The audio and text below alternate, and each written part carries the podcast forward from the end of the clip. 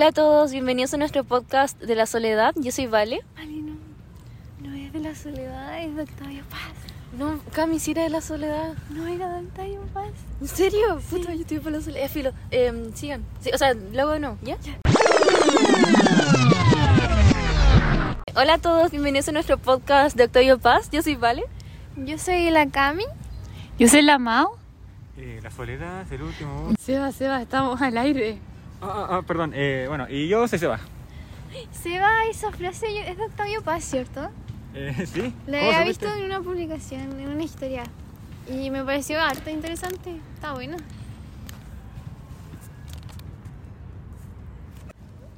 Oigan, pero ¿quién cree este Octavio Paz? Vale, ¿cómo no va a saber quién Octavio Paz si es como contemporáneo? Sí. Murió hace un par... ¿Cuándo murió Seba? Murió en 1998. ¿Viste, Vale? Sí, ¿Viste, Vale? O sea, hace menos de 30 años. Ay, Mau, querís pesar, ni que hubiera ganado un premio ese viejo. Vale, sí ganó un premio. ¿En serio? Sí, ¿Qué ganó premio? el premio Nobel de literatura. ¿En serio? Sí. Ay, chuta, perdón. Así que es harto importante. Sí, de hecho, hasta el mismo nombre te lo dice. ¿Y en, no, ¿y en qué año en qué año lo ganó? Pero en qué año fue pu, pa, se supone que es contemporáneo, para que la gente cache igual. 1990, Vale. Ah, ya está bien, entonces si es contemporáneo. Ay, ahora me siento súper ignorante, pero eh, ¿de qué nacionalidad es por último? Eh, bueno, vale, eh, te voy a dar una pista. Es el lugar donde es la comida más, más picante del mundo. Eh, ay, eso, eso me lo sé, creo, creo que era coreano. ¿Pero es coreano? What? Eh, no, vale. Bueno, otra pista. Eh, en fútbol le ganamos 7-0 en un partido. ¿En serio? Ah, em, ¿Argentina o no? Eh, no, vale. En tu vida le hemos ganado a Argentina 7-0. Ay, qué pesado, ya. Eh, ¿Pero dónde, dónde? Eh, bueno, vale, eh, piensa en, en el lugar donde hacen los tacos. Ay, México. Lo hubieras dicho antes. Me encanta México. Ay, oh, de hecho fui a México, pero no, no sé, nunca me habían hablado de Octavio Paz. No tenía idea. Wow, es que quizás vale pasa lo mismo que acá en Chile, que somos ignorantes y no conocemos nuestros autores. Ay, sí, en Chile no le damos como la importancia que merecen a nuestros autores. Sí, es verdad. Bueno, tranquila, vale. Que tú y nuestros oyentes sabrán quién es Octavio Paz después de este podcast.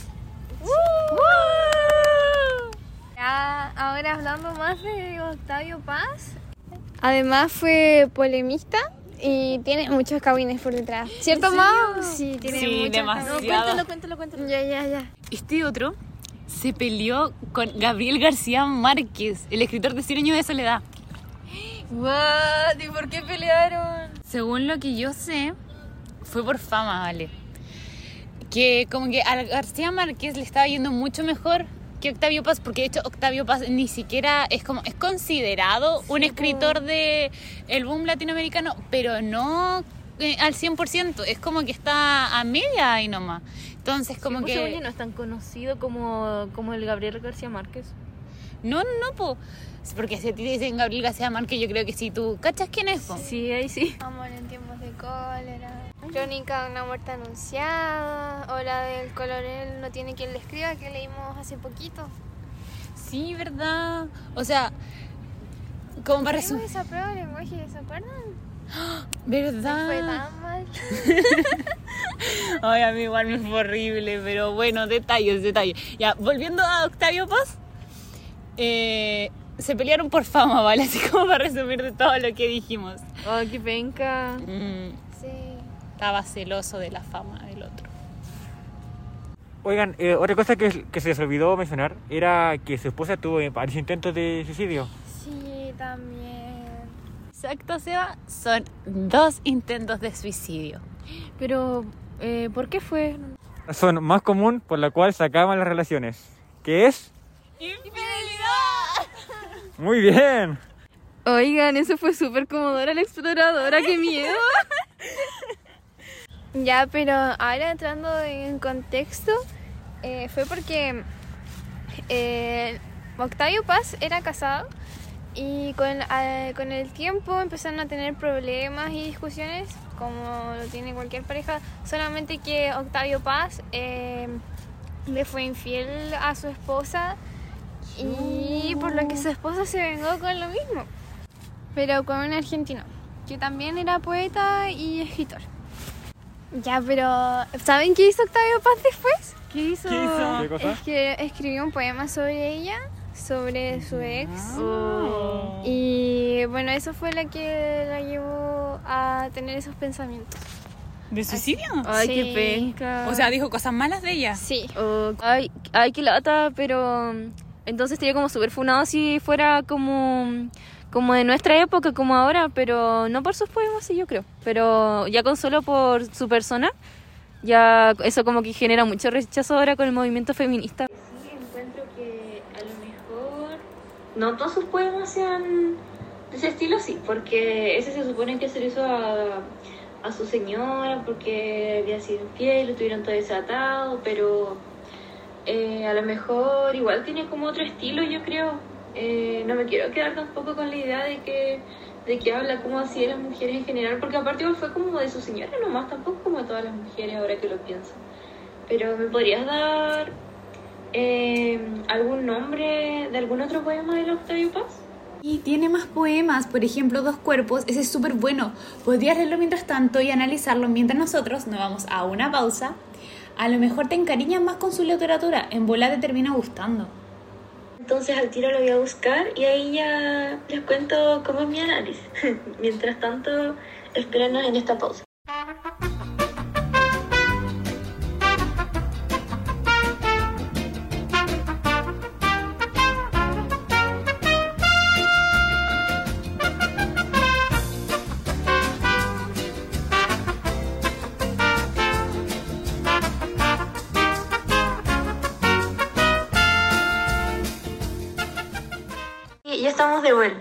Les cuento que acabo de leer el poema Dos Cuerpos que me mandó la Mau y quiero analizarlo con ustedes, nuestros oyentes. Ya, buena idea. Eh, tranquila. Cualquier cosa, nosotros te vamos ayudando. Primero les quiero leer el poema. Em, dos cuerpos frente a frente. Son a veces dos olas y la noche océano. Dos cuerpos frente a frente. Son a veces dos piedras y la noche desierto. Dos cuerpos frente a frente son a veces raíces, en la noche enlazadas. Dos cuerpos frente a frente son a veces navajas y la noche relámpago. Dos cuerpos frente a frente son dos astros que caen en un cielo vacío. Es súper lindo, ¿cierto? Pero tiene un mensaje implícito muy interesante. Y la verdad me gustó harto. Em, lo primero que me llamó la atención, sí, es que siento que usar harto la metáfora, al menos en este poema. Que es una de las figuras retóricas más usadas por Octavio. ¿En serio? Sí, incluso tal vez sea como la que más usa. Ah, bueno, también encuentro que debe significar algo la relación que hizo él en el primer párrafo, que em, era entre el océano y las olas. Es un factor común entre sus poemas en general, porque suelen mencionar harto el mar, el océano y las olas, principalmente por el significado literario que tienen. Eh, vale, eh, ¿te acuerdas eh, qué simbolizaba el mar en la literatura? Sí, em, simbolizaba la transmisión de múltiples sensaciones a través de su oleaje, su sensación de calma, tormenta, sus colores, sonidos, etc. Que al igual el mar finalmente es súper versátil, entonces a veces puede estar calmado, pero también puede estar como peligroso eh, ocasionalmente. Uh, es verdad. Em, en el segundo párrafo eh, decía, dos cuerpos frente a frente son a veces dos piedras y la noche desierto. Eh, en esa parte yo relaciono que con dos piedras debe hacer referencia a que son inertes y que donde dice desierto se debe referir a que era seco como su relación y todo esto como en el ámbito emocional. Ay, yo pienso lo mismo que la Vale, porque para mí en el primer párrafo se refería a la inestabilidad y ahora está aludiendo más a lo emocional. Y en el tercer párrafo que dice dos cuerpos frente a frente son a veces raíces en la noche enlazadas, se me ocurre que con raíz y enlazadas se debe referir a que provienen de un mismo origen eh, y que podría ser un árbol y que cruzan sus caminos para unirse. También podría interpretarse que refiere a como unirse en el ámbito como sexual, porque al final dice como en las noches enlazadas, entonces... mm, Sí, podría ser una opción, aunque si te soy sincero, eh, personalmente no estoy tan seguro de esa interpretación, Cami. Para mí sí puede ser un simbolismo acertado, la verdad, porque recapitulando, para que nuestros oyentes no se nos pierdan, el primer párrafo simbolizaba los altos y bajos, el segundo simboliza lo emocional y lo tercero sí tendría coherencia que representara lo sexual. Y igual tiene sentido si lo pensamos. ¿Y cuál sería como tu análisis del párrafo 4? A ver, dice, dos cuerpos frente a frente son a veces navajas y la noche relámpago. Bueno, claramente con navajas se refiere al daño que pueden producir y tal vez con relámpago simbolice que es atraído, ya que el material de las navajas puede atraer a los relámpagos, tengo entendido. Eh, sí, vale, eh, puedo concordar un poco contigo, pero sinceramente este párrafo en específico fue el más, pero el más complicado de analizar. Sí, la verdad está medio complicado. Relacionando lo que dijiste, entonces nuestros queridos oyentes podrían concluir que tú crees que hacen daño pero no lo pueden evitar. Eso mismo pensaba, pero no podía encontrar las palabras para decirlo. Ahora siento que podría ser como de considerado y medio tóxica también la relación, pero cierto que este párrafo está como más difícil, ¿o no? Sí, pero ya nos queda el último párrafo solamente, que dice, dos cuerpos frente a frente son dos astros que caen en un cielo vacío. Y me parece que quiere decir que están los dos solos en el mundo, o algo así como que no existe nadie más que ellos. Aunque suene cursi, me imaginaba algo más como que cuando están juntos no necesitan nada ni a nadie más, porque se tienen mutuamente. Sí, yo estoy de acuerdo con las dos, la verdad. ¿Saben? Eh, yo igual eh, estaba como pensando que a pesar de todo lo penca que ese sentimiento pueda influir en las personas, eh, creo que aunque suene cliché, el amor que sentían cada uno eh, lo superaba. Em, puede ser, pero a ver, entonces, em, finalizando, tendríamos que el primer párrafo se refiere más a como los altos y bajos de tal vez su relación. Em, y el segundo va más como a lo emocional. El tercero podría ir tal vez a lo sexual. Em, el cuarto va más como a como el daño más como tal vez no sano eh, de la relación. Y el último, el quinto, iría más a que es como, como que no necesitan como a nadie más, como que se completan entre ellos. Bueno, la verdad sí me terminó gustando porque de por sí ya me gusta la poesía y su simbolismo igual. Encuentro que son bien icónicos porque eso que dijeron ustedes de que suelo usar bien seguido la referencia al mar, océanos y olas, encuentro que igual es como original. Ay, yo igual, yo igual comparto la misma opinión con la, con la Vale del primer párrafo, que puede ser algo más emocional, pero en el segundo, mm, a mi parecer, sería algo como que iría más a la interpretación de cada uno, dependiendo de sus vivencias, de las experiencias de cada uno. Eh, lo más seguro es que no coincidan entre sí. Pero igual en el párrafo 3 semi coincido con la Vale. Más o menos, en algunos puntos, la verdad. Me gustó mucho interpretar este poema, así que no tengo una opinión muy bien formada como del propósito del autor o de lo que nos quería transmitir, más bien es un poco nublada la perspectiva que él quiere transmitir en este poema para mí. La verdad, creo que el Seba está un poquito más claro que yo, así que a ver, Seba, dinos. ¿Qué tú puedes concluir o, o dile a nuestros oyentes ¿qué, con qué te quedaste tú del poema? Bueno, yo creo que el texto de Dos Almas, eh, como ya dijeron mis compañeras, habla de la relación que tuvo con su esposa Octavio Paz, dándonos muchas referencias de cómo en, sus, en su vida ese mismo matrimonio pudo haber sido de manera trágica como beneficiosa. Cuando dice dos cuerpos frente a frente son a veces dos olas y la noche es océano. Bajo mi interpretación creo que es cuando que dos cuerpos, él y su esposa, hacen una armonía en este mundo.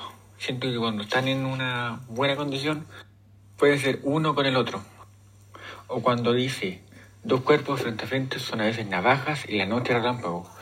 Eso siento es una total discordancia con el anterior que he dicho que esas dos almas que antes podían estar unidas en un vasto mundo donde pertenecen, ahora son totalmente discordantes, sin ninguna eh, relevancia en este mundo, sin ninguna concordancia en este mundo, sin saber quiénes son, sin estar en un mismo lugar. Ahora ya casi para cerrar en estos últimos minutitos que nos quedan con nuestros oyentes, la Cami nos va a hacer un mini análisis sobre la primera obra de Octavio Paz, que sería El laberinto de la soledad. Y en este eh, habla como específicamente sobre eh, la soledad que vivían los mexicanos cuando les tocaba emigrar a Estados Unidos, eh, que muchos de ellos como que no lograban adaptarse a su entorno, ya que los estadounidenses obviamente tenían como otras creencias y de la sobre la muerte igual, porque en Estados Unidos la muerte se celebra muy distinto a lo que es en México.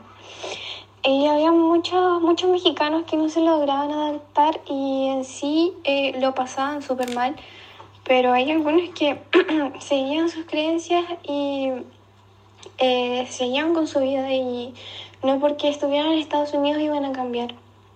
Eh, a ellos lo denominó pachucos y fue como una palabra súper importante porque mm, casi mucha gente, eh, Octavio Paz, lo conoce como, ah, es el que inventó la palabra de los pachucos y los mexicanos de Estados Unidos. Bueno chicos, esperemos que con este podcast hayan podido conocer más sobre este poeta hispanoamericano que a pesar de haber ganado un premio Nobel de literatura conocido entre lo que sería la población o las personas, mejor dicho, que no tienen un conocimiento de la poesía.